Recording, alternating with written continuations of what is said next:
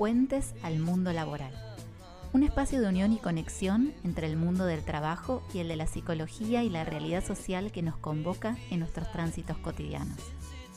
Mi nombre es Silvana Bátimo y desde SSI Gestión dialogaremos sobre temas que vinculan a las organizaciones y las personas, incluyendo tópicos tales como la vocación, la búsqueda de empleo, las evaluaciones y el emprendedurismo, las emociones, el juego, el trabajo colaborativo, la cultura digital, el campo de la salud, la educación y el desarrollo personal.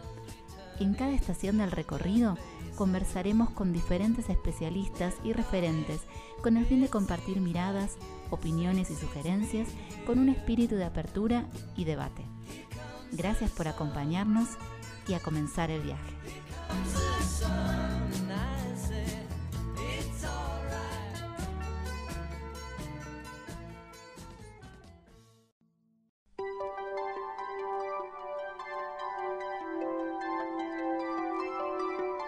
Hola a todos nuevamente, bienvenidos a este episodio de Puentes al Mundo Laboral, el séptimo y último del ciclo 2020. Y pensando en los diferentes desafíos que nos ha presentado este año, queríamos cerrar conversando sobre uno de los campos que tantos retos y vicisitudes ha atravesado en este 2020, el campo de la educación. Y quería hacerlo de una manera emotiva y sincera conversando con una referente de escolaridad infantil que en lo personal me ha marcado y conmovido desde su historia y recorrido. Los invito a escuchar esta charla con Silvia Torre, directora de la Escuela Infantil La Torrecita. Si bien nos hemos extendido del tiempo habitual, pido disculpas por ello, no pude ni quise recortar un minuto del diálogo para que puedan apreciar su testimonio de la manera más pura y genuina resérvense el espacio, mate de por medio y sumérjanse con nosotros en este episodio que de esta manera comienza.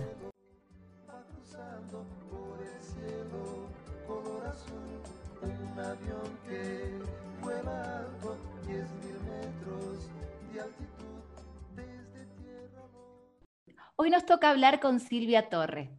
Silvia Torre es directora de la Escuela Infantil La Torrecita Jardín de Infantes ubicado en Capital Federal que durante 34 años brindó educación de nivel inicial a muchísimos chicos del barrio de Caballito.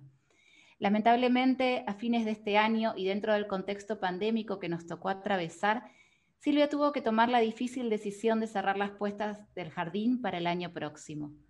Decisión impensada, dura e injusta para muchos de los que nos tocó conocer al jardín y su gente.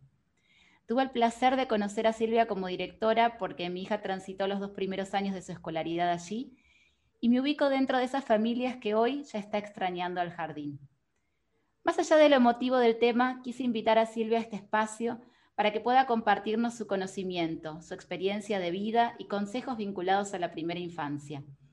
Muchas charlas en privado con ella me resultaron muy importantes y me ayudaron a sentirme más confiada en mi rol de mamá.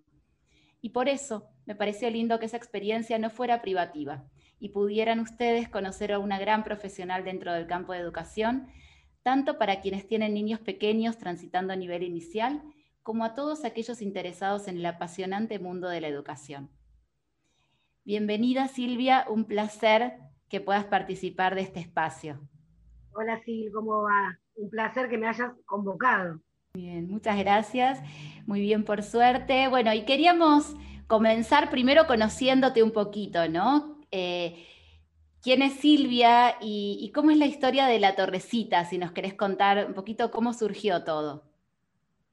Sí, te cuento. Fue algo muy, la verdad es que muy lindo. Yo desde, desde chiquitita, mi maestra de primer grado le dijo a mi mamá, que yo tenía toda la pasta para ser maestra porque me la pasaba todo el tiempo en el pizarrón con una tiza escribiendo. Y yo a mi mamá dice, tu hija va a ser maestra cuando sea grande. Y bueno, nada, después los años fueron pasando, momento de elegir la carrera, y le dije a mis padres que quería maestra. y lo que te dicen todos los padres. Pero mira, Silvia, que con eso vas a poder vivir. ¿eh? Bueno, no importa, papá, pero voy a hacer lo que a mí me gusta y eso para mí es suficiente. Bueno, dicho y hecho, me anoté en el profesorado, yo era perito mercantil, lo cual tuve que rendir como 50 equivalencias, y entré. Era en el Sagrado Corazón, que es donde me recibí en ese momento, había muy pocas vacantes y éramos muchas aspirantes. Entonces, no era tan fácil ingresar en el Sagrado. Y era uno de los mejores profesorados, de hecho todavía lo sigue siendo, pero en su momento sí, era muy renombrado como profesorado en el nivel inicial. Y bueno, así empezó mi vocación que se venía viendo desde chiquitita. Cuando me recibo, eh, uno empieza a buscar trabajo, tirar currículum, y bueno, yo iba entrando a trabajar a distintas escuelas o a distintos jardines, como la Torcita, jardines chiquitos. Y mi padre, que familiero y cuida hijos, como nos ha cuidado a los tres hijos que ha tenido, este, me veía que yo iba todos los años cambiando de trabajo. Me dice, che, Silvia, me dice, me parece que es hora de que tomes conciencia de que no puedes estar cambiando todos los años de trabajo, tenés que ser más constante. Y yo le dije, mira, papá, yo tengo un objetivo, le digo. Yo me voy a poner mi jardín. Y para poner mi jardín tengo que conocerlo. Entonces yo voy a ver lo bueno y lo malo de cada lugar para tratar de poner lo que a mí me guste. En ese momento nuestra situación económica no era brillante como para decir, vamos a poner un jardín tan fácil. Eh, pasaron los años, fallece mi abuela y mi papá recibe un dinero. Entonces dijo, bueno, vos querés un jardín, vamos a poner un jardín. Y, nos, y empezamos a construir en José Mármol 681 eh, a la torrecita, en donde agarramos todos los, reglamentos para tratar de que tenga todo en, regla, tratar de que no haya escalones, y se construyó del vamos. Ese jardín lo único que tiene de su origen son las puertas y los cimientos. Después todo lo demás lo fuimos armando para que sea un jardín de infantes. Bueno, así fue que, eh, no sé, no me acuerdo cuántos años de construcción hemos tenido, pero lo logramos y lo armamos. El, 11 de septiembre, que creo que del 1988 más o menos, no me acuerdo bien exactas fechas, eh, el jardín abre sus puertas. Fue, fue placer total elegir el color del delantal, porque ¿qué color de delantal ponemos? Y bueno, pongamos uno que no haya en el barrio. Bueno, todavía en el, en el barrio no había ninguno verde-rojo. Después dijimos, sí, el nombre. ¿Qué nombre le ponemos? ¿Qué nombre le ponemos? ¿Qué nombre le ponemos? Bueno, nada, el nombre del jardín todo el mundo piensa que es por mi ego, pero no es por mi ego. el nombre del jardín es porque eh, la familia, mi familia, tiene un escudo familiar que tiene el logo, que, es una torre. Mi familia es de origen italiano eh, y bien tana, y tiene, eh, tenía tiene su escudo familiar que es una torre. Entonces mi papá me decía, che, si le ponemos ojitos, carita, y bueno, desde el del logo familiar, del escudo familiar, surge el logo del jardín. Y bueno, y uno de los objetivos más eh, precisos de, poner el jardín era de que todos los hijos de nuestros hermanos, desde de la familia, pasaran por ahí. Entonces mi papá dice, bueno, vamos a poner el jardín para que los hijos de tus hermanos, los hijos de tus primos, todos vayan a la torrecita. bueno, bárbaro. Y aquellas maestras que trabajen con vos puedan compartir la educación de sus hijos, es decir, que todos puedan vivenciar el crecimiento de los chicos. Genial, a mí me recontrapegó la idea, me encantó, y ahí empezamos a ponerle ficha. Bueno, ya empezamos muy humildemente, un 11 de septiembre, y todos me decían, ¿un 11 de septiembre? Sí, le digo, porque el 11 de septiembre es el Día del Maestro, y yo como no estoy trabajando en ningún lado, no lo voy a poder festejar, le digo. Así que el jardín se va a abrir un 11 de septiembre. Un 11 de septiembre y dicho y hecho. El 11 de septiembre se hizo la inauguración. Al otro día teníamos dos alumnos, Jonathan y Azul. A Azul me la encontré hace 20 días en la calle. Es una señorita ¿eh? muy grande ya. Este, y ella se acuerda más de mí que yo de ella, por todos los que han pasado por mí ya. Este, y bueno, y así empezamos un 11 de septiembre con dos niños, en diciembre éramos casi 50, ese, desde ese año no se, trabajó todo el verano, así que y en febrero, para iniciar el, año lectivo en marzo, ya teníamos los 90 niños que el jardín necesitaba para poder funcionar. Claro, lo, que- lo que pasaba ahí también era que yo era una niña, tenía 22 años. Lo cual que cuando abría la puerta me decían la directora y yo le decía yo. Y yo veía que los papás no estaban tan, tan tranquilos cuando veían a una adolescente casi diciendo yo, la directora.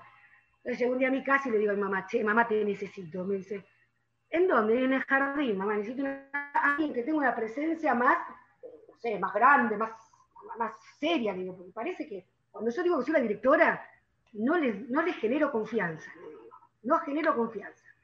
Bueno, mi madre, que era profesora, ella me dice, yo soy profesora de música, Silvia, más que, bueno, vos vení que yo hablo, le digo. Bueno, ahí hicimos la gran conjunción, mi madre y yo. Y lo que fue un salvavidas para empezar un proyecto, terminó siendo la piedra fundamental del jardín. Porque ya a mi mamá le gustaba, le encantaba, participaba, tiraba ideas. Bueno, ella era, terminó siendo nuestra representante legal y yo la directora del jardín. A medida que, iba, que iban pasando los años, el jardín fue creciendo un montón. La verdad es que yo nunca tomé conciencia de lo que estaba creciendo el jardín, porque para mí cada año es el primero. Entonces, me lo tuvieron que decir eh, de afuera, otras personas, decirme, che, vos sabés lo importante que es la torrecita, vos sabés que lo conoce todo el mundo. No, le digo, ¿quién va a conocer todo el mundo? Le digo, no, no. Digo, porque yo trabajo de, de verdad de la puerta para adentro. ¿Qué pasa de la puerta para afuera? Y no sé, no compito. Nosotros trabajamos de la puerta para adentro. Bueno, y así fue que el jardín empezó a avanzar. Sí, debo, debo dar fe de, de lo que menciona Silvia porque eh, lo he visto en primera persona, ¿no? Cuando hablabas de tu vocación y, y- y en este espacio hablamos también un poquito previamente de la vocación y el sentido de pertenencia. Yo creo que si tuviera que ilustrar a una persona con sentido de vocación por lo que hace, sos vos, porque eh, e- e- este placer en el rostro al verte hacer lo que te gusta, ¿no? Y, y realmente con los pies en la cancha, no eh, detrás de un mostrador, sino con los pies en la cancha donde, do- donde ocurre, digamos, la actividad del jardín. Y eso, y eso realmente es muy lindo. más de una vez, eh, bueno, cuando el jardín empieza a crecer y empezamos a tener que inscribirlo en el ADG para que sea oficial la sala de cinco, cuando fue obligatoria, y después en el RIEA, para que yo consideraba que hacía falta que alguien nos estuviera supervisando. Es muy serio trabajar con niños. Entonces, en un momento también le dije a mis padres, che, nos tenemos, a mí alguien me tiene que supervisar. Yo tengo que tener a alguien que me esté viendo cómo estoy trabajando para quedarme tranquila de que lo que estoy haciendo es lo correcto. Este, y bueno, nada, cuando me empecé, empezamos a inscribir a la institución en todos los organismos eh, oficiales como correspondía, y cuando se debía hacer, este, bueno, empezaron a surgir otros compromisos. Tenés que ir a la reunión en tal colegio, tenés que ir a la reunión de directoras en tal colegio. Pero yo necesitaba tener que volver a donde están los niños, a ver cómo están, eh, a ver si las chicas necesitaban alguna mano, alguna ayuda. Eh, nada, sentía que eh, mi, lugar de trabajo era mi escuela y ahí tenía que estar. Y, y es hermosa la historia que contás. Eh, Silvia, recién contabas de la responsabilidad que implica trabajar con niños, ¿no? ¿Cómo es Sí. el trabajo con ellos? Digamos, ¿qué, qué características tiene de, de tantas otras actividades que uno puede pensar, ¿no? De laborales. Bueno, ¿cómo es trabajar con chicos? Mira, yo lo puedo definir que es tocar el cielo con las manos. Trabajar con chicos es, eh, y, y ojo que lloro, Ay, sí. ojo que lloro rápido yo. Es una, esta es una charla emotiva y, y es, y, es, y está bien que así sea.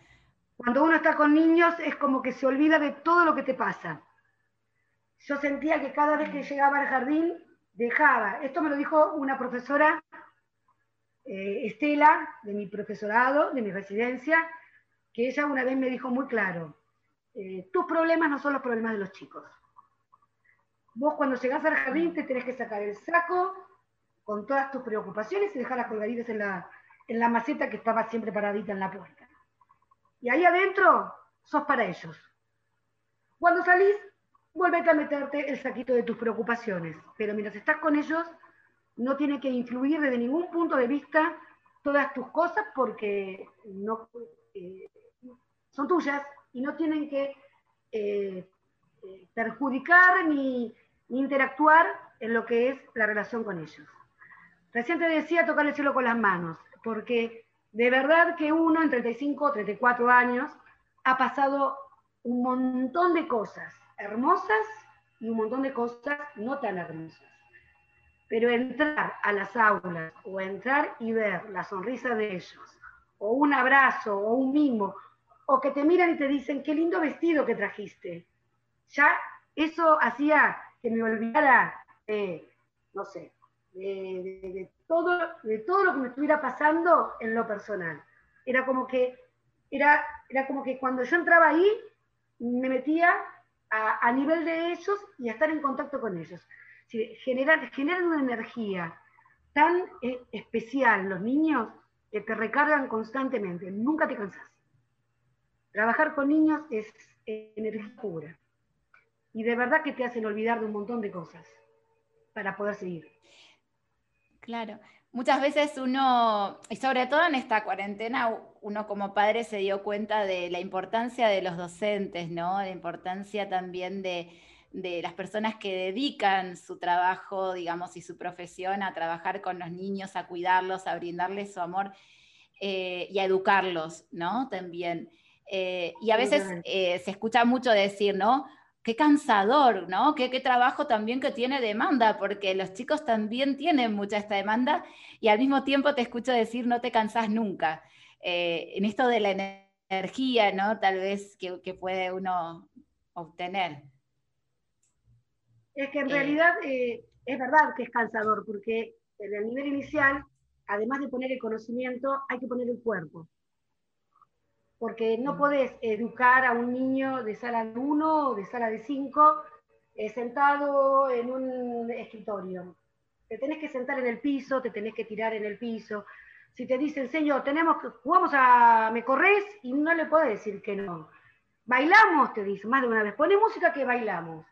Y bueno, y a lo mejor un día estás medio cansada porque venís con un día eh, con muchas actividades o, o nada particular de cada uno eh, esos famosos días femeninos, en donde uno también está con todas las hormonas dadas vueltas.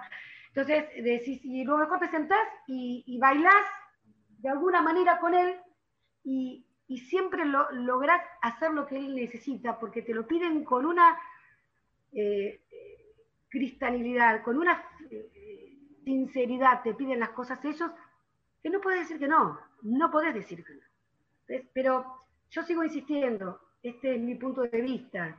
Eh, no, quiere decir que esto sea lo, ideal o lo es. Yo sentía todo el tiempo que, este, nada, que se estaba cansada y bueno, en vez a lo mejor de bailar, eh, jugábamos en el piso y hacíamos expresión corporal.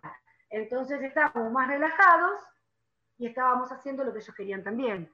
Es buscarle siempre la vuelta para que cada pedido de ellos se pueda concretar y respetando siempre a, cada a, uno, ¿no? E, educar es, es, una palabra que no puede faltar en el nivel inicial. Nosotros cuidamos a los chicos, pero también los educamos. No puede faltar esa palabra. Bueno, justamente esto que decís viene en línea con lo que te quería preguntar, ¿no? Eh, la torrecita tiene eh, formuladas sus salas desde sala de 1 hasta sala de 5 finalmente, antes de que ingresen en la escolaridad eh, eh, primaria. Eh, sabemos que hay algunas salas que, no, son obligatorias, ¿sí? pero muchos padres deciden ya desde los primeros añitos poder sumarlos a, un jardín maternal para, poder tener estos dos aspectos, ¿no? del cuidado, pero también de la educación. ¿Cuál es la importancia eh, sobre todo en estos primeros años de la educación inicial en los niños? ¿Cuáles son los objetivos que se siguen? Mira, eh, a lo mejor el objetivo eje es empezar a socializar, empezar a darnos cuenta de que no somos únicos y exclusivos y que podemos compartir con otros pares, pasar la bomba, divertirnos un montón y aprender un montón de cosas. Otra de las cosas que, se trabaja mucho a nivel inicial es la organización.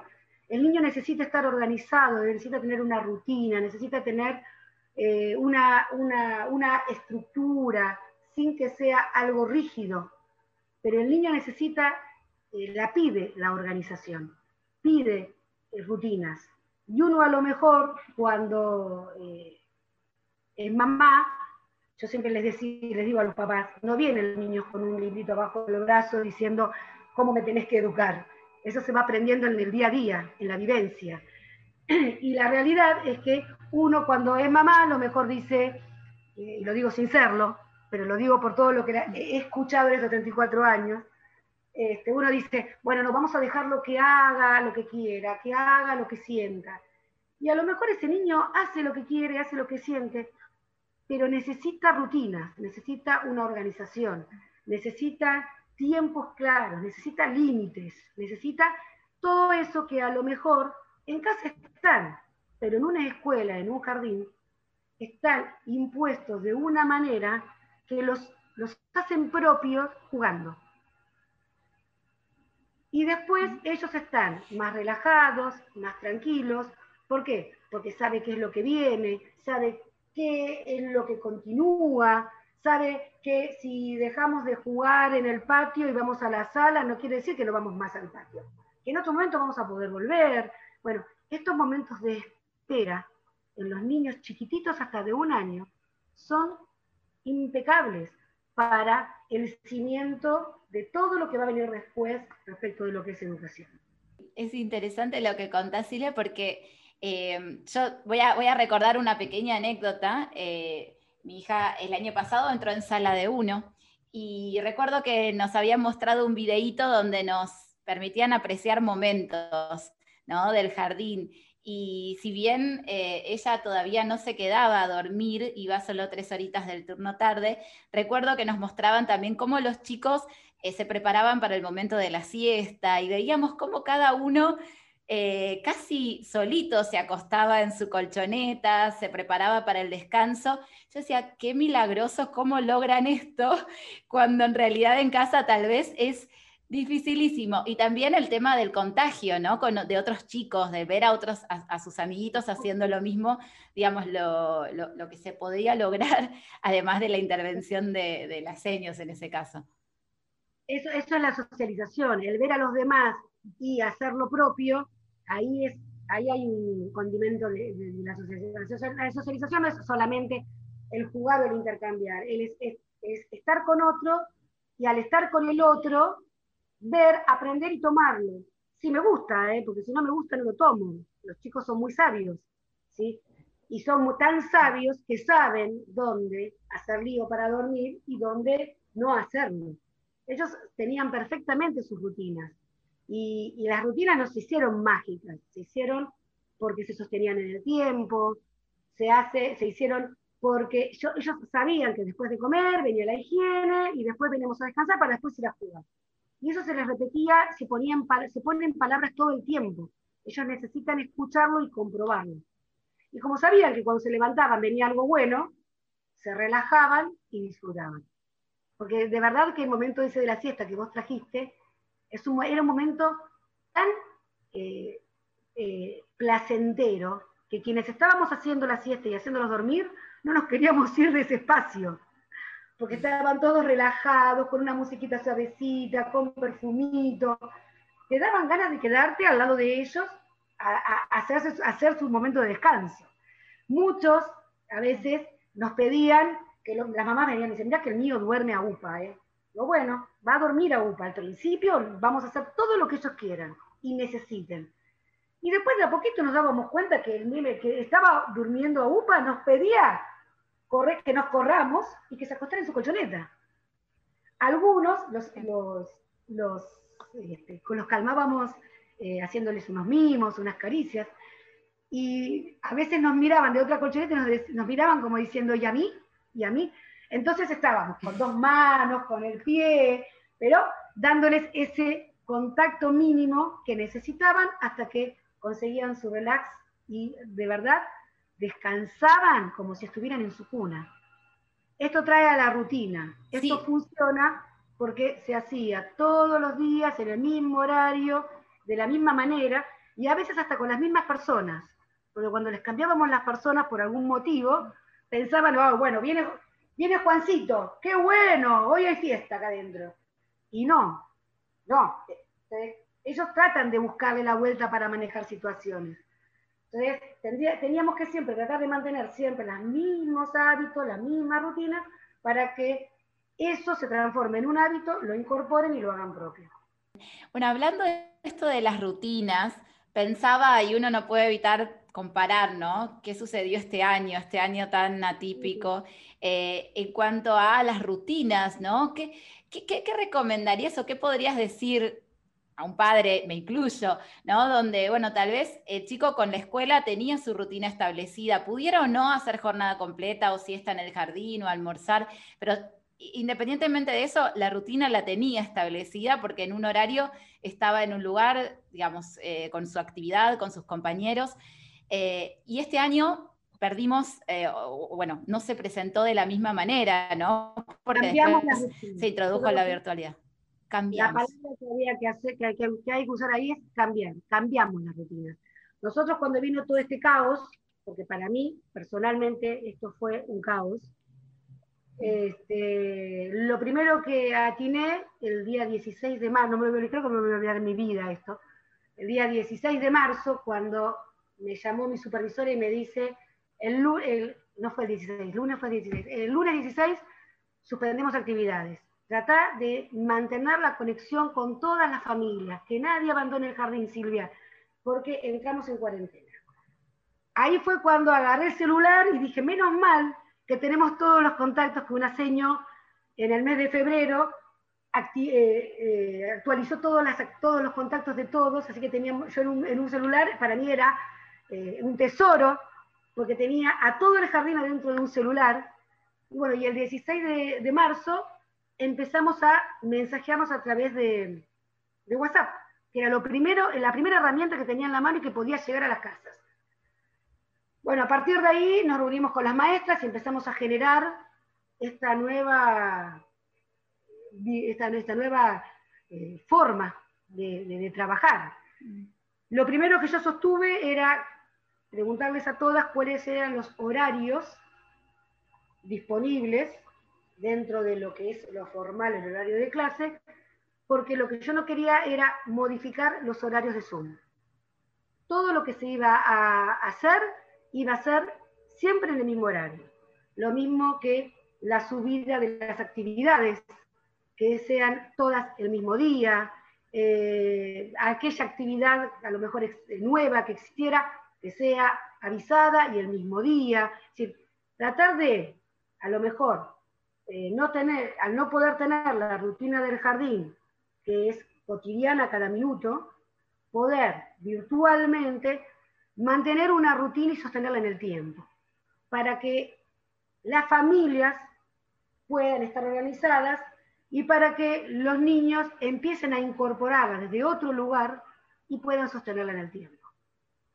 Por eso es que nuestros horarios de suma, a veces los papás me dicen, ay, sí, lo podemos hacer. Digo, no, no, no, no, no. Acá la idea es mantener la rutina para que lo, uno de los trabajos que se hacen en el jardín, que es organizarnos y tener hábitos y rutinas, poder sostenerlos de alguna manera. Por eso es que tratamos en, y, ahí, voy a traerte algo, cuando se venían los fines de semana largos, ahí me agarraba el ataque, dije, pero pucha, poco estamos presentes con todo este tema, y encima este año teníamos como cinco o seis fines, eh, de semana extra largos. Nuestros chicos van a perder la rutina. Entonces, la llamaba a las chicas y digo, chicas, necesitamos tener presencia seguimos adelante con toda la rutina. Sí, Silvia, bueno, la verdad es que para adelante todas. Y los feriados decidimos trabajarlos cuando eran fines de semana largos para que los papás mantengan la rutina y los chicos se, lo, lo, incorporen como un hábito. Y, y, los frutos los tuvimos, porque yo después viendo los Zoom que grabé al principio de año, en donde los chicos eh, no se escuchaban, donde hablaban todos juntos, donde me llamaban los papás y me decían, Silvia, a mi hijo no lo escuchó la seño. Y es que somos 18, digo, agua, tranquilos, paciencia, hay que acostumbrarse a esto. Y veo el Zoom que hicimos en el mes de septiembre y vi cómo las rutinas y haberlo sostenido en el tiempo y habernos organizado hizo de que el niño incorpore esta nueva metodología y aprenda a manejarse a través de la computadora. Por eso te digo que no fue, no fue lo que queríamos, porque no iba a ser así en el jardín jamás, pero sí me quedo con logros positivos que de verdad eh, hemos visto avances y cambios en cada uno de los chicos.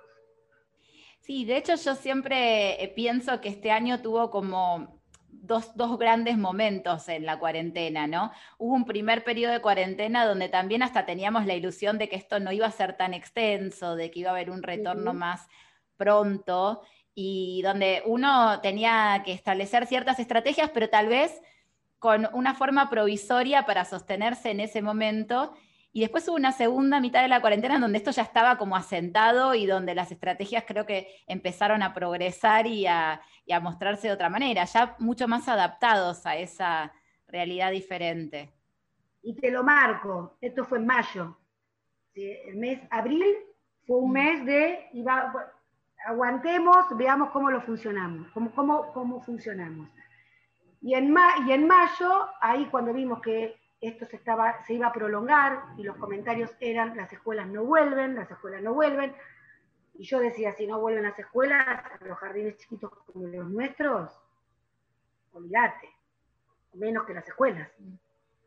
Entonces ahí fue cuando uno dijo, bueno, busquemos nuevas estrategias. Ahí surgió el Padlet, ahí reprogramamos todas nuestras planificaciones, eh, ahí empezamos a charlar con las señas para que los papás sepan cuáles eran los proyectos y los objetivos a trabajar.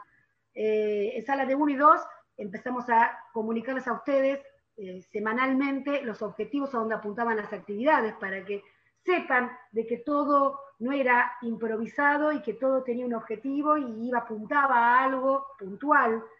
Con los más grandes empezamos a mandarles a los papás los proyectos con los temas, a trabajar los objetivos que queríamos trabajar, porque sabíamos también que en esto que se estaba instalando, la presencia de la familia siempre es importante, porque para mí la familia es eh, el eje de todo.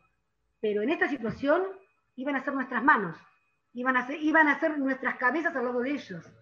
Entonces, yo le decía a las chicas todo el tiempo, digo, chicas, a los papás hay que bajarle toda la información posible porque son ellos los que están ejecutando en este momento.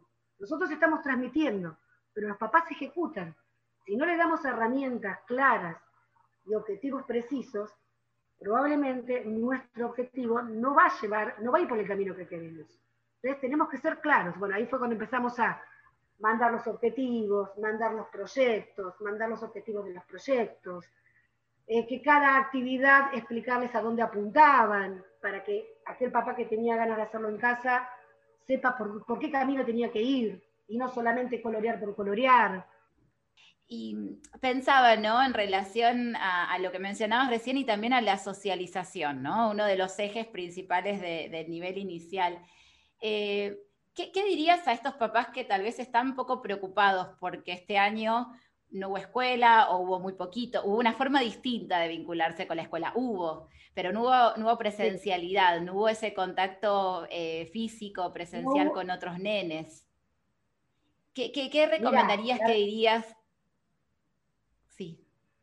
La, la realidad es que yo siempre digo que los chicos son mágicos y tienen un poder de adaptación que nada que ver con el adulto. Yo creo que somos más los adultos los que ponemos trabas que los niños. Los niños se acomodan con una facilidad a todas las circunstancias, siempre y cuando el adulto lo esté acompañando, ¿no? Porque el niño solo no.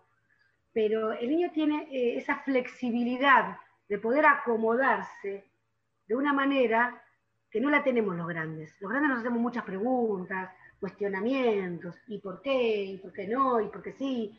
Y el niño automáticamente se reacomoda y empieza a disfrutar.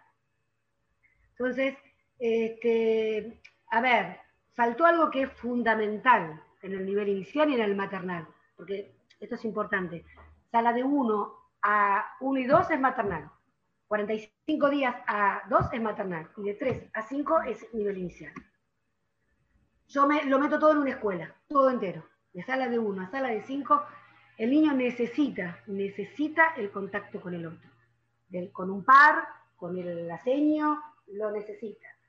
Eh, por eso uno nunca perdió las esperanzas de que en algún momento volviéramos. Todos teníamos la esperanza de que en algún momento volviéramos. Este, y que era necesario. No se sabía cómo, pero todos necesitábamos volver a tener contacto. Eh, lamentablemente no apareció eso. Pero yo noté en, las, eh, en los Zoom que al principio de año me hicieron una entrevista preguntándome qué era el Zoom para mí. Y para mí el Zoom era la herramienta de socialización que nos estaba faltando eh, en esta situación. Y me di cuenta porque los chicos se reían y compartían con los amigos eh, en la pantalla como si estuvieran en la sala. Dibujaban y se concentraban como si estuviéramos sentados en ronda. Entonces, llevó todo un tiempo adaptarnos a eso, ¿sí? Pero lo incorporaron y lo hicieron propio, ¿sí? Yo a veces escuchaba que uno le decía al otro, eh, che, Chabela, ¿fuiste a la plaza hoy? Y el otro le contestaba, y nosotros estábamos así en el Zoom mirando, tanto la maestra como yo que era la, la hospedadora. Entonces, la socialización de alguna manera se seguía trabajando en esta virtualidad no era lo ideal, pero nunca se dejó de, es decir, no se anuló. La socialización no se anuló.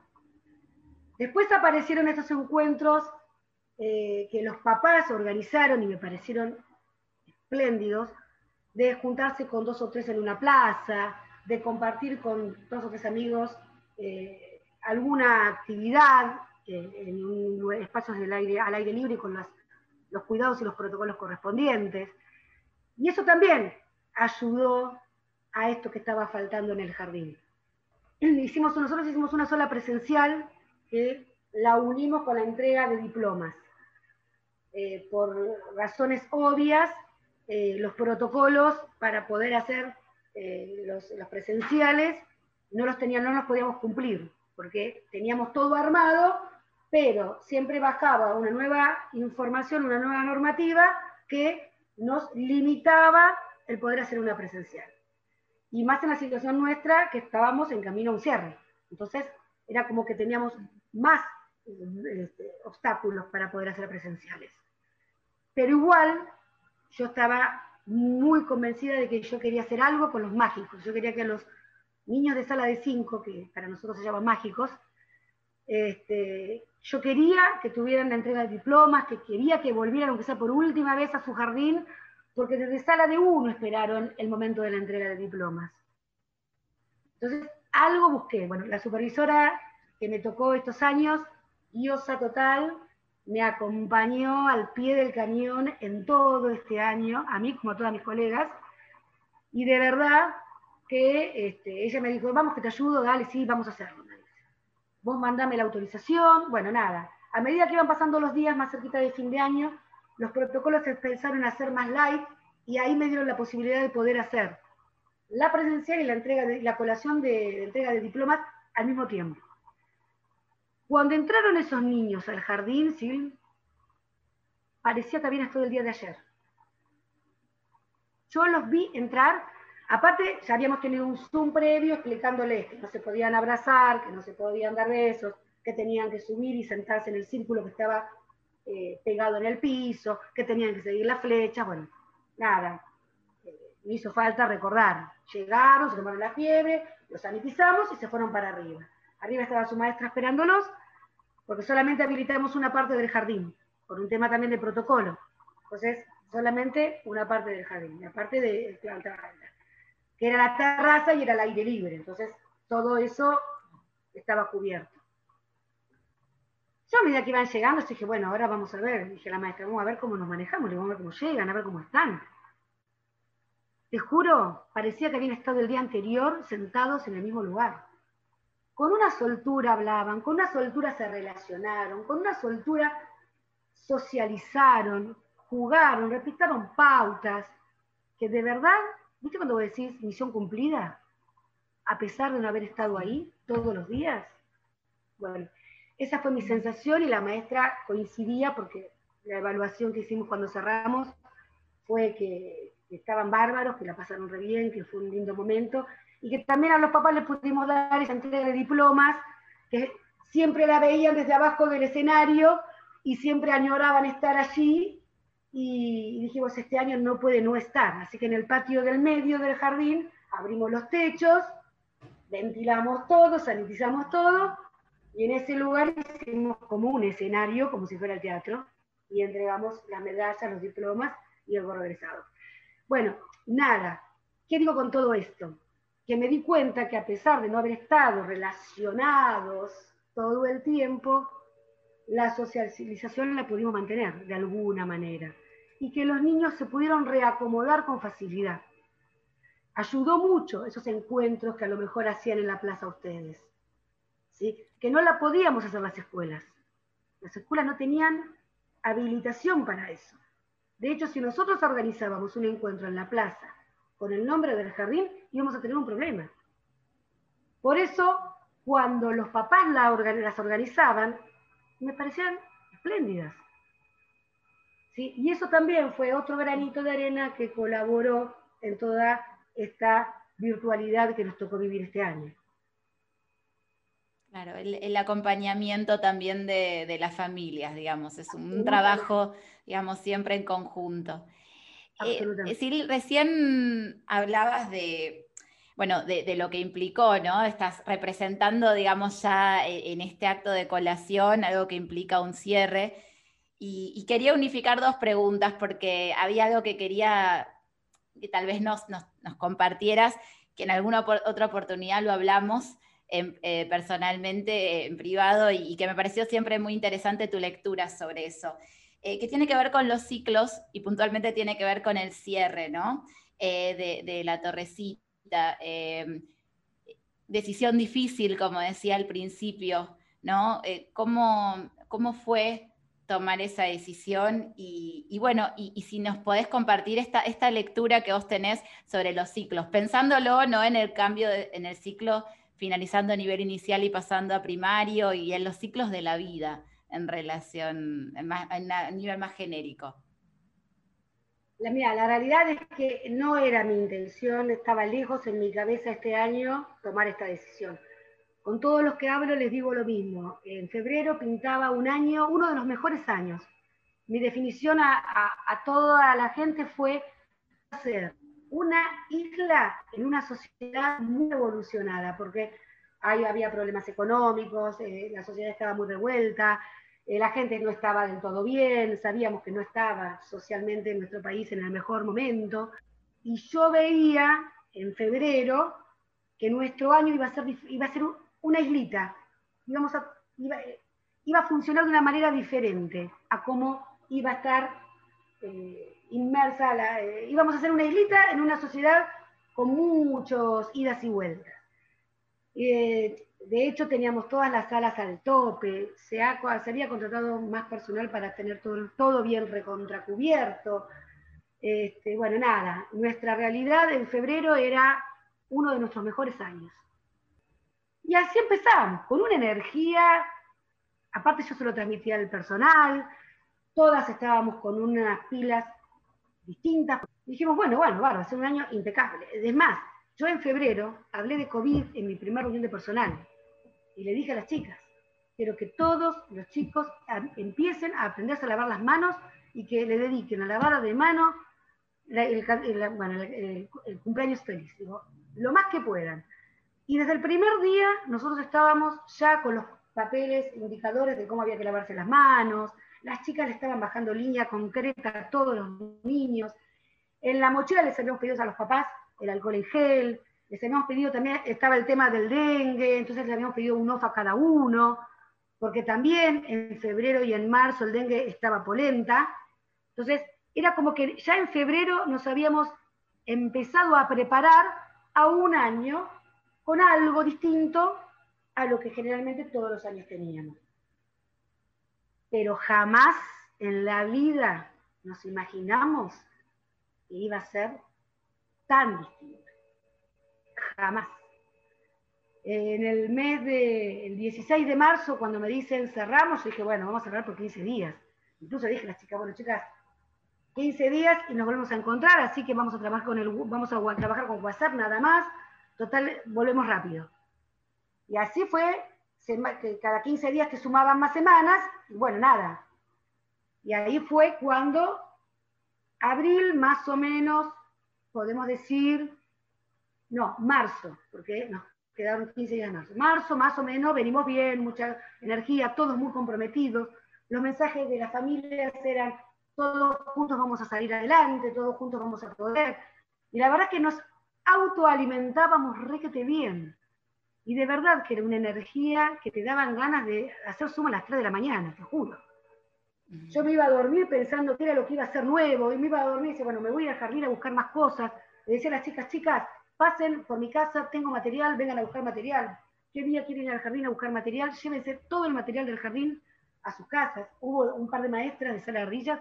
¿Podemos hacer los videos en el jardín? Sí, le digo. Venga, tal día, tal hora, las espero en el jardín, filmamos en la sala. Bueno, nada.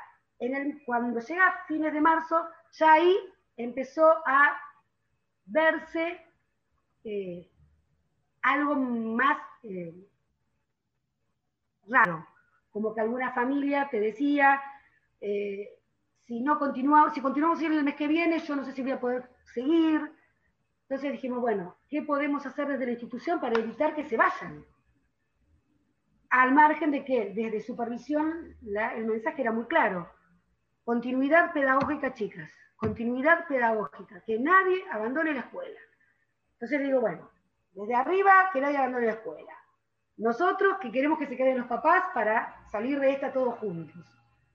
Este, dijimos, bueno, bajemos el 10% de la cuota a toda la institución y de esa manera nos ayudamos entre todos. Eso hizo que más o menos en abril nos mantuviéramos. Ya en mayo, cuando ahí ya te tiraron que la cuarentena ya no era de 15 días, sino que era de 30 días, y que hasta julio el jardín no volvía o las escuelas no volvían, ahí fue cuando la situación se empezó a tornar más complicada, porque había papás que de verdad estaban pasando momentos muy difíciles, a muchos obviamente que se los tuvo en cuenta y se los, se los dejó a un 100%, hubo otros que charlábamos y decíamos, bueno, decimos cuánto podés, hasta cuánto pueden, hasta cuánto no pueden, bueno, nada, buscándole la vuelta para seguir manteniendo la continuidad pedagógica, seguir llegando a las casas y, este, y tratar de, sostenernos entre todos. Bueno, obviamente que la cosa empezó a complicarse en todo, como se nos complicó a nosotros, se nos complicó a cada familia. Y esto se vio reflejado directamente eh, en el mes de julio, en donde yo ahí dije con mi marido, que siempre me acompaña en todo, le dije, ¿cuántos abandonarán después de vacaciones de invierno? Porque ese, le digo, es el quiebre. Si no volvemos, entiendo perfectamente a todos aquellos papás que decidan no mandar a un niño, porque un papá paga una cuota para tener eh, eh, la, socialización en vivo, y además porque necesitan, necesitan dejar el niño en un lugar para irse a trabajar. Nuestro rol asistencial no lo estamos cumpliendo. Entonces, eh, puedo entender perfectamente, y ahí también me ponía en el lugar del papá o de la mamá. Entonces, digo, puedo entender perfectamente que no puedan pagar más la cuota, o que no la quieran pagar, o que se les complique el pago. Pero el tema es que la consecuencia de todo eso era que nosotros nos cayéramos cada semana un poquito más. Y en agosto, cuando había que, empezar, había que empezar a pensar en la reinscripción 2021, y lo primero que dije, le digo, ¿cuánto va a costar la matrícula de mi escuela? ¿De cuánto va a ser la cuota de mi escuela el año próximo? Si yo no sé qué les voy a ofrecer. Paralelamente a eso, no había tampoco preguntas desde el otro lado de cuánto va a ser la matrícula del año que viene. Entonces yo tampoco sabía si, aquellos papás iban a optar por nuestra institución o, o no. Entonces, esa situación de incertidumbre para el 2021 también fue otra de las gotitas que rebalsó el vaso. Cuando viene mi marido y me dice, che, Sil, me dice, este, estás en rojo ya. ¿Cómo estoy en rojo? Le digo, sí, sí. Estamos justo con el pago de los sueldos. Si no llega el ATP, y recemos que no lleguen los ATP, porque los ATP también era un tema. No te, vos no sabías si te iban a aprobar el ATP. Vos, yo presentaba todos los, todos los papeles que me pedían y le rezaba a la computadora que me llegara el mail diciéndome, te lo otorgamos. Es porque con el, ATP de verdad que fue una ayuda muy importante para poder llegar hasta fin de año y poder cumplir con el pago de los sueldos a la gente, porque lo último que yo quería era recortar el salario de la gente. De hecho, no se no se ha recortado. Entonces, yo no quería tocar eso. Por suerte, los ATP llegaban. Y muchos papás también pagaban sus cuotas. Pero eh, el jardín tiene eh, una cantidad de niños necesarias, de niños, perdón, de cuotas de niños necesarias para que poder sostenerse. Y cuando empieza a bajar todo eso, la situación se venía viendo muy difícil. Y cuando me quise proyectar al año siguiente, que es el próximo año lectivo, y yo la verdad es que no, no veía eh, claridad, no veía certeza.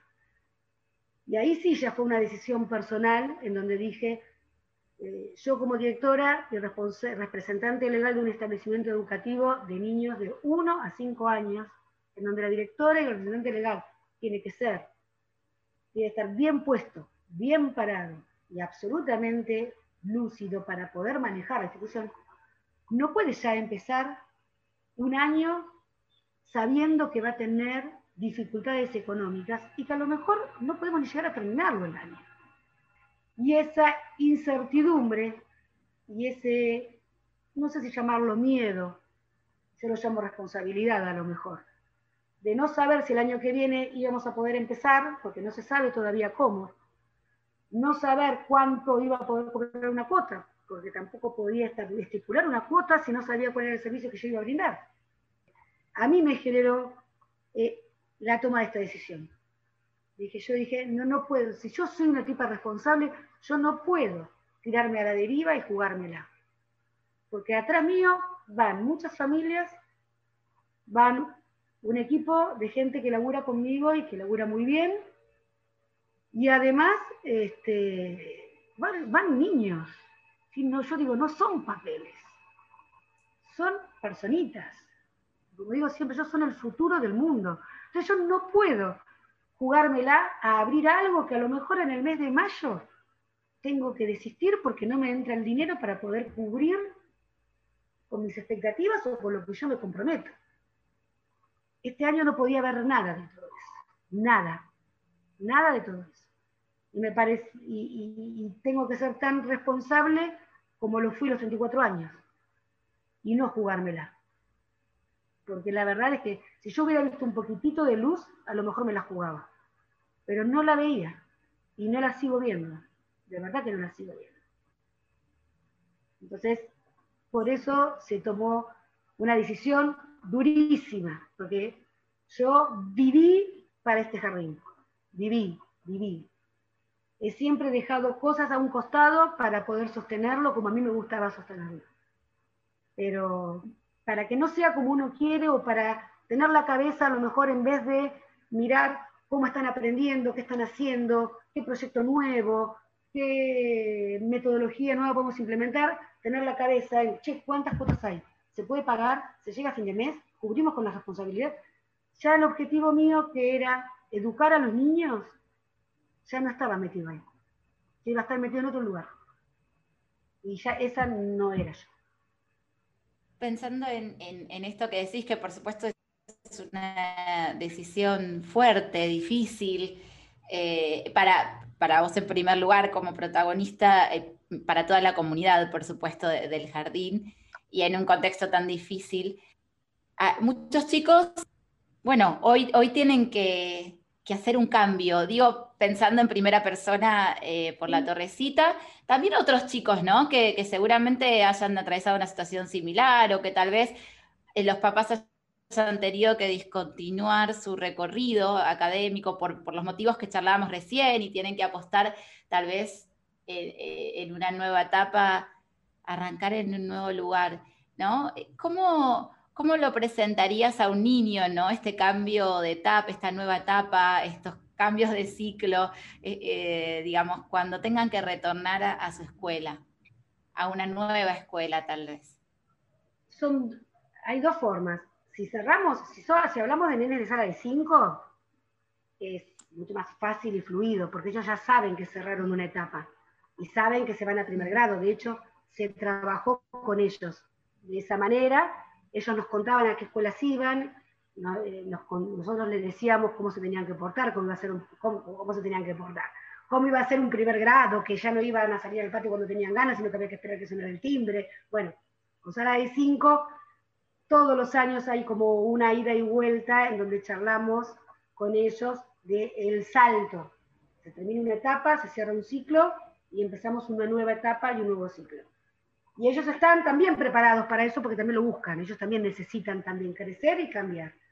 Entonces, con sala de 5 es mucho más eh, fluido, mucho más fácil porque es la vida misma. Con la sala de los más pequeños, a lo mejor ahí está eh, el, eslabón eh, que estaría faltando al no estar el jardín donde empezaron.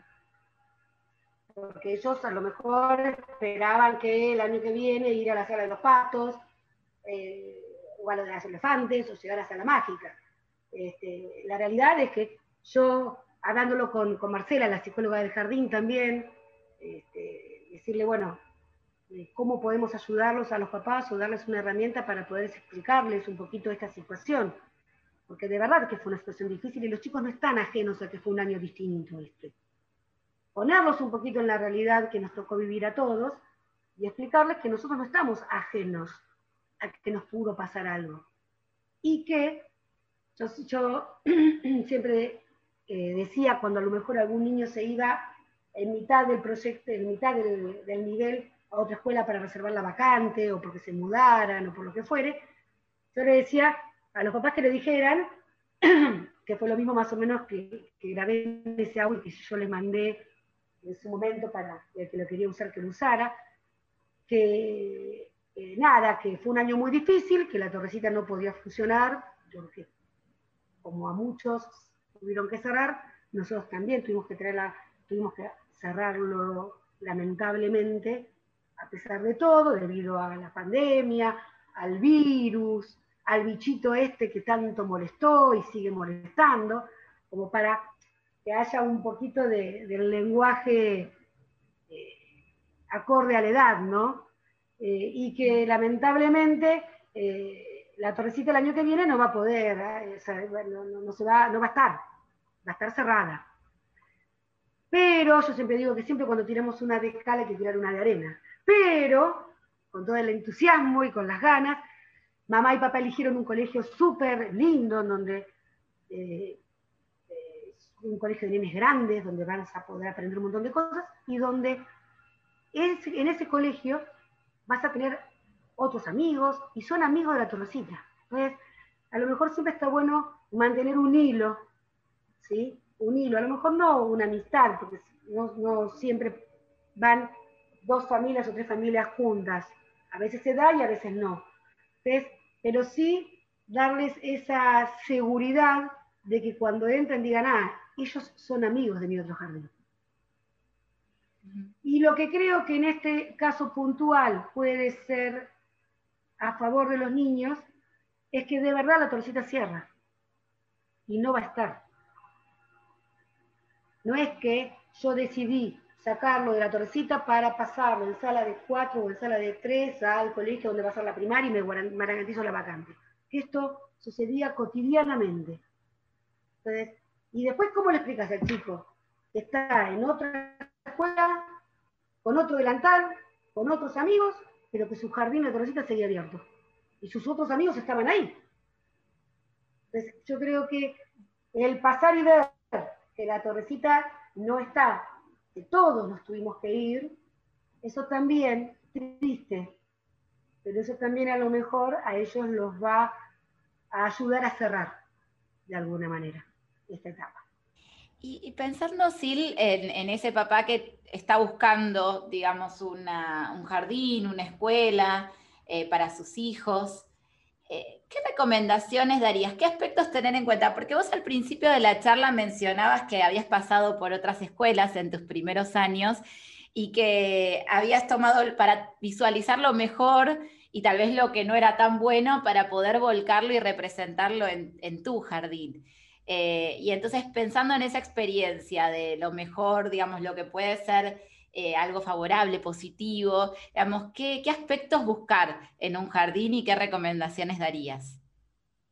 Dos cosas. Primero, primero fundamental es sentirse cómodo cuando uno entra. Cuando vos entras y decís, uy, acá me siento cómoda, acá estoy eh, bien. Yo elijo la escuela y la escuela me está eligiendo a mí, como familia. ¿sí? Eh, y yo creo que la, dirección de una escuela tiene que estar abierta a responder todas las dudas que los papás quieran. Estamos dejando lo más valioso, estamos dejando el, tesoro más preciado que cada familia tiene. Entonces, aquellos papás, a mí yo nunca me voy a olvidar, los papás cuando venían a averiguar o venían a averiguar a la venían con una lista. Y dice, no lo tomes a mal, tengo muchas preguntas para hacer, todas. Por más sencilla pregunta que sea la tuya, todas. Estás haciendo la elección más difícil. Porque elegir un jardín es lo más difícil. Y más en la edad de maternal. Porque los niños no cuentan todavía. Entonces vos tenés que confiar en quienes estamos como adultos responsables de ese lugar. Entonces, preguntar todo lo que quieras preguntar y sacarte todas las dudas que te quieras sacar. Yo soy partidaria de, a lo mejor, eh, los jardines, todo tiene que ver con culturalmente qué, quiere cada familia para ese niño, ¿no? no hay, acá no hay una receta. Hay familias que ya quieren la escuela primaria, secundaria, toda junta para no hacer más cambios. Y la, vida es cambios. Entonces está bueno a veces ejercitar los cambios. No todo, todo el tiempo, tampoco es sano estar cambiando todo el tiempo. Pero cada cierre de ciclo, producir un movimiento, está bueno, son aprendizajes que suman y ayudan a crecer. Entonces, a lo mejor el tema de cerrar los ciclos es importantísimo. Por eso sosteníamos nosotros fervientemente la sala de cinco, sabiendo que nos costaba un Perú sostenerla, porque todos en cuatro ya estaban perfilándose para primer grado. Pero considerábamos que era fundamental cerrar el ciclo. Entonces, a lo mejor elegir la escuela pensando en lo que vas a vivir en el momento. Ya si tenemos un niño de 3, 4 y 5, y yo a lo mejor ahí sí estoy viendo una escuela que ya tenga la primaria. ¿Por qué? Porque ya estamos casi entrando a lo que va a venir. No a lo mejor secundario. En el secundario ahí ya hay que escuchar al niño, eh, al parlo, ver qué le gusta, ver qué no le gusta, ver por dónde se inclina, ¿Viste? A lo mejor uno dice, yo quiero que tenga inglés, castellano, español, portugués, francés, todos los idiomas. Y el chico es recontra artístico y quiere una escuela expresiva, con una orientación más, eh, más, más artística. Bueno, ahí ya la opinión del niño vale, pesa y hay que escucharla. A lo mejor jardín, primaria, la decisión es más nuestra. Y, es, y hay que acompañarlo. Yo siempre digo que la escuela perfecta no la va a encontrar nadie porque no existe. A la escuela perfecta la, perfecta la hacemos, la familia y la institución. Y que la escuela a veces no hay que ponerle todas eh, las, las fichas a la escuela. La escuela acompaña a la educación. La educación está en casa. La familia es la que va a de la educación que cada niño tiene que recibir. Y la escuela acompaña y van a la par. Entonces, eso también creo que es algo importante para tener en cuenta. No decir, bueno, que la escuela se encargue de todo. No, no, no, es la familia, porque ese niño es de ustedes. Y nosotros lo compartimos un ratito. Entonces, la escuela acompaña a cada familia en, el desarrollo, en el crecimiento, en, el, impartirle eh, aprendizajes, pero juntos. No cada uno por su lado o uno más que otro, juntos. Eh, siempre, siempre recuerdo en una charla, eh, justamente compartiendo esto último, ¿no? De escuchar, tal vez en un nivel medio, en un nivel secundario, escuchar más los intereses del niño. En una escuela, en la elección del nivel inicial y primario, bueno, la decisión del lado de los padres, ¿no? Y muchas veces yo me sentía representada con, esta, con este escenario. Una veces intenta mostrar, ¿no? A ver si el niño hace algún guiño sobre algún escenario particular. decir, mira qué lindo, estos juegos te gustan de este lugar, esta, este lugar te gusta, ¿no? Y a veces uno tiene esa tendencia, como parece decir, bueno, a ver si, si lo que, la respuesta que tal vez no estoy encontrando yo en esta difícil decisión me la transmite el niño con, digamos, de otra manera, ¿no? Porque por supuesto no son ellos quienes tienen eh, la potestad en ese momento de tomar esa decisión. Eh, y recuerdo lo que me decías en ese momento. A lo mejor lo que hay que hacer ahí es, cuando ya tenés la decisión tomada, es decir, mira, mamá y papá eligieron el lugar, el lugar que para nosotros vas a ser recontra feliz, tan feliz como tu otro jardín. Tiene una caricita, tiene un tobogán, tiene un arenero, tiene un patio enorme, tienen vas a tener un montón de amigos y seños que te van a querer un montón. Entonces, siempre en positivo, siempre apoyándolo, siempre, eh, vuelvo a repetirte lo del principio, el niño eh, tiene un poder de adaptación impresionante. Somos los adultos a veces los que estamos eh, limitando ciertas cosas. Si yo siempre decía en periodo de adaptación, cuando hablaba con los papás de los niños que costaban mucho, yo les decía, digo, si ustedes confían, se van a adaptar. Si ustedes dudan, no lo vamos a adaptar, aunque me disfrace de payaso. Y nada, y a veces teníamos que cambiar la persona, porque mi mamá estaba angustiada, papá a lo mejor, papá a lo mejor estaba más fuerte, entonces decíamos, bueno, que venga papá, porque si mamá se angustia, esa angustia se transmite y ese niño no está tranquilo y relajado para poder generar vínculos. Y lo primero que hay que generar son los vínculos. Después, todo viene solo. Si tenemos buen vínculo, hay afectos, porque para mí fundamental los afectos. Si hay buen vínculo, si hay afectos, y hay, eh, en afectos me, me, apunto al respeto, apunto a transmitirle cariño. El niño, eh, al niño lo querés aunque, aunque no lo conozcas. Yo creo que lo ves y ya cuando te mira ya lo crees. Entonces, eh, si existe todo eso, el niño se adapta recontra fácil. Ahora, si mami dice, si llora una vez, me lo llevo. Y ya está. Cuidate, no lo adaptamos más. Entonces hay que estar confiada, segura, y entrar. A las escuelas hay que entrar. ¿sí? Si la escuela por algún motivo, porque tiene un montón de cosas las escuelas, ¿viste? Ahí hay un montón de, emergentes donde la maestra está ocupada preocupada por un montón de otras cosas, los directivos también. Entonces, si vos mamá, necesitas saber algo, pedir una entrevista y consultar. Pedir una entrevista con la maestra y preguntar. Estar. No esperar que siempre venga desde la escuela. A veces eh, somos todos humanos y a veces algunas cosas se nos pueden escapar. Entonces, sí está bueno de que si mamá escucha o ve algo que no le termina de cerrar o necesita que sea un poquito más claro algún mensaje, entrar, pedirle a la escuela una entrevista y charlarlo.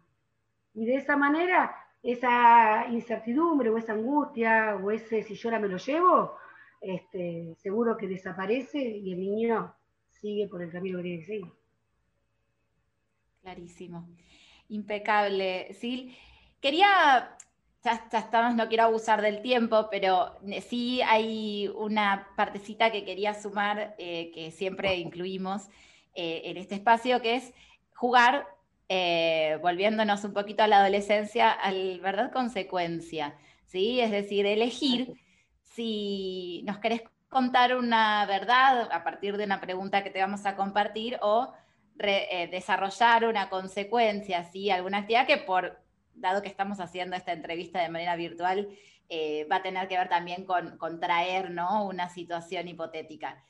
¿Qué preferirías? ¿Qué elegís? ¿Verdad o consecuencia? Bueno, voy por la verdad. Bien.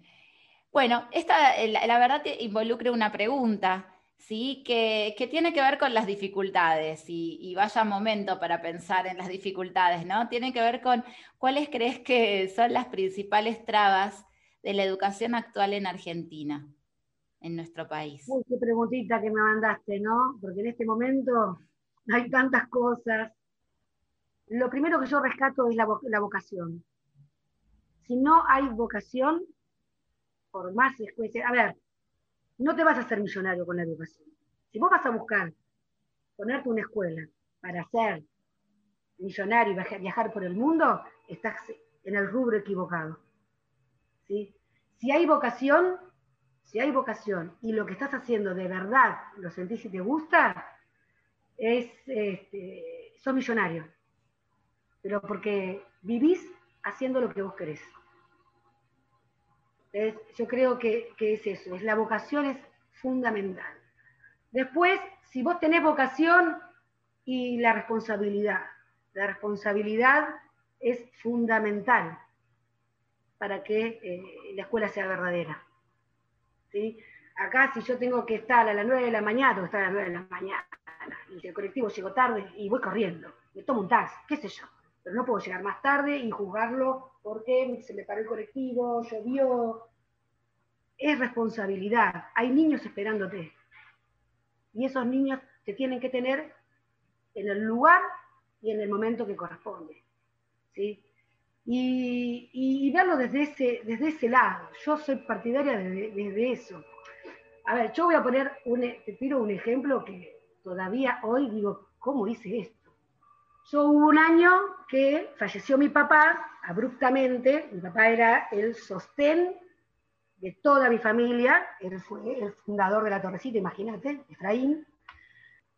Y bueno, nada, a los dos días Silvia se puso su guardapolvo y con una sonrisa como si nunca hubiera pasado nada.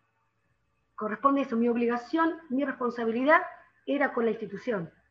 Y a mí me pasó algo muy, muy duro, muy fuerte, muy choqueante, pero había que seguir. Entonces, seguí. Lo superé como pude, cada tanto se me caía una lagrimita, pero los pibes me daban la energía para poder superar esa falta terrible en mi familia y en mi vida. Mi, papá era de esos papás eh, pollo, que te cuidaban, te protegían, te acompañaban. Un maestro, igual que la mía, igual que mi madre. Tuve dos ejemplos de vida únicos. Bueno, llegaba Semana Santa y eh, una prima me dice, che, Silvia, me dice, vamos, mi primo vivía en Miami, y me dice, che, Silvia, vamos a la casa de Gustavo, me dice, a pasar Semana Santa. Nosotros te invitamos. Sabían que estábamos muy movilizados por la falta de mi padre. No, no, le digo, no, porque son cuatro días nada más. Le digo, yo el lunes tengo que estar acá trabajando.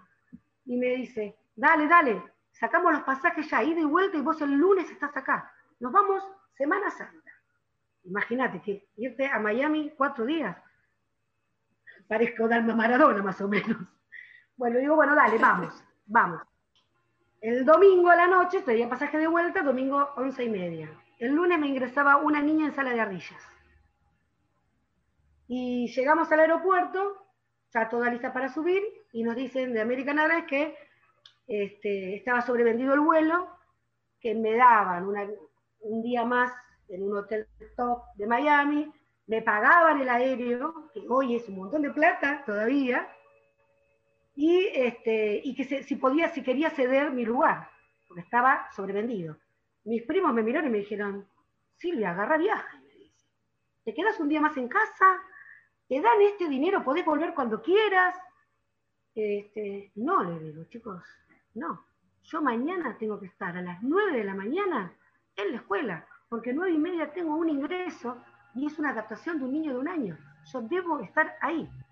Mi guardapolvo estaba en la valija, madre. Entonces me dice, pero si vos sos consciente, decirle que me den el asiento de la zafata, le digo. Me siento al lado de la zafata, pero yo hoy vuelo. Y así fue. Y hoy volé. Y hoy llegué, y hoy estuve en el lugar donde tenía que estar, porque era mi responsabilidad. Entonces, eso yo creo que es lo que está faltando en la educación argentina. No en todos lados, porque no hay que hacer un todo, ¿me entiendes? Yo, yo, soy la ferviente, yo soy ferviente de que no todos fallamos, que no todo está mal, que no todos somos culpables, que no todo está mal. Pero si todos ponemos un granito de arena para que la responsabilidad y la vocación eh, empiece a, surgir, yo a los pibes les enseño logaritmos en sala de dos.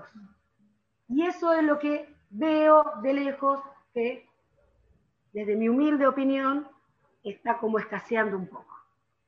Sí, y es, interesante lo que compartí, Silvia, porque mm, empezamos esta charla hablando de la vocación, de tu vocación, ¿no? Y, y, ya casi cerrando, volvemos a hablar de la vocación como un pilar fundamental, ¿no? Donde hay vocación, el compromiso y la responsabilidad se, atraen, ¿no? Y digamos, y se generan, digamos, escenarios y recorridos que no tienen, que tienen un alto potencial, es decir, que no tienen techo.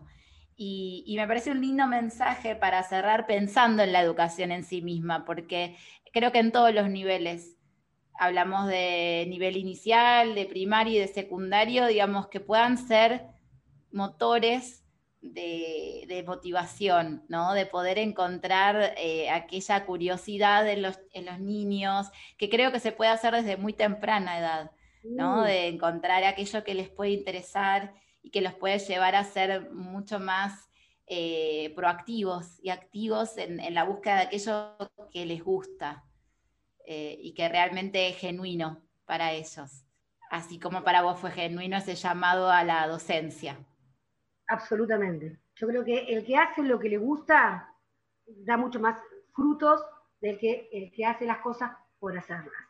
Para mí eso es, y vuelvo a lo mismo, a lo mejor sos millonario, pero no, no solamente por un tema material, sino porque estás pleno en todas tus potencialidades. ¿sí? Y para mí eso es el motor de todo.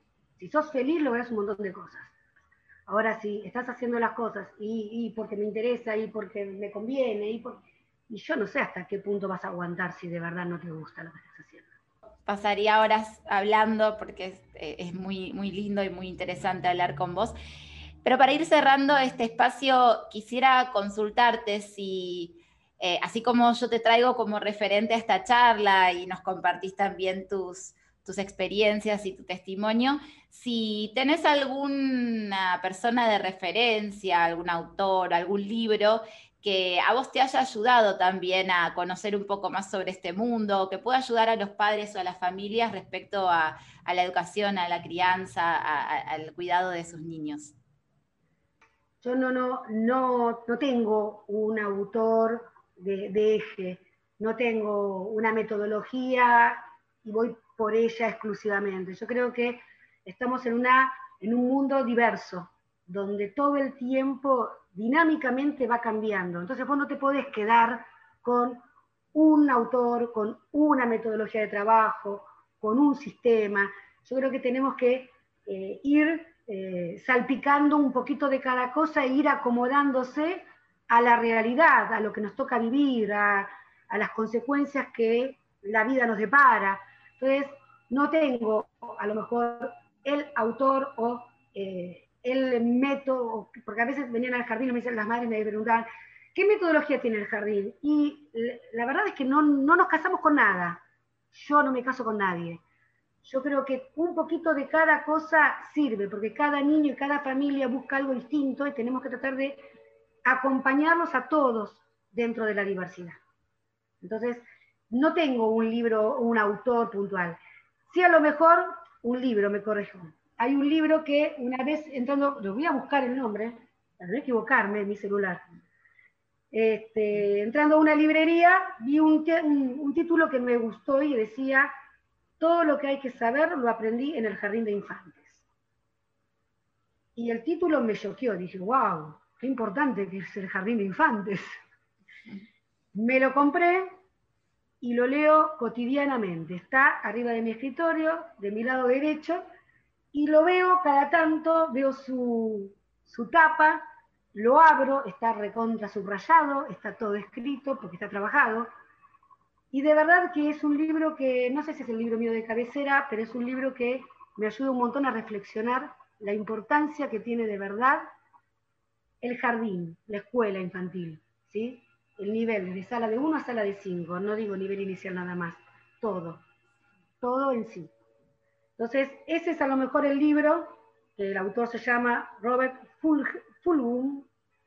Este es el libro a lo mejor que, nada, que a mí como maestra me ayuda a pensar, me ayudó a tomar decisiones y me ayudó a valorar eh, mi carrera, mi vocación y mi escuela.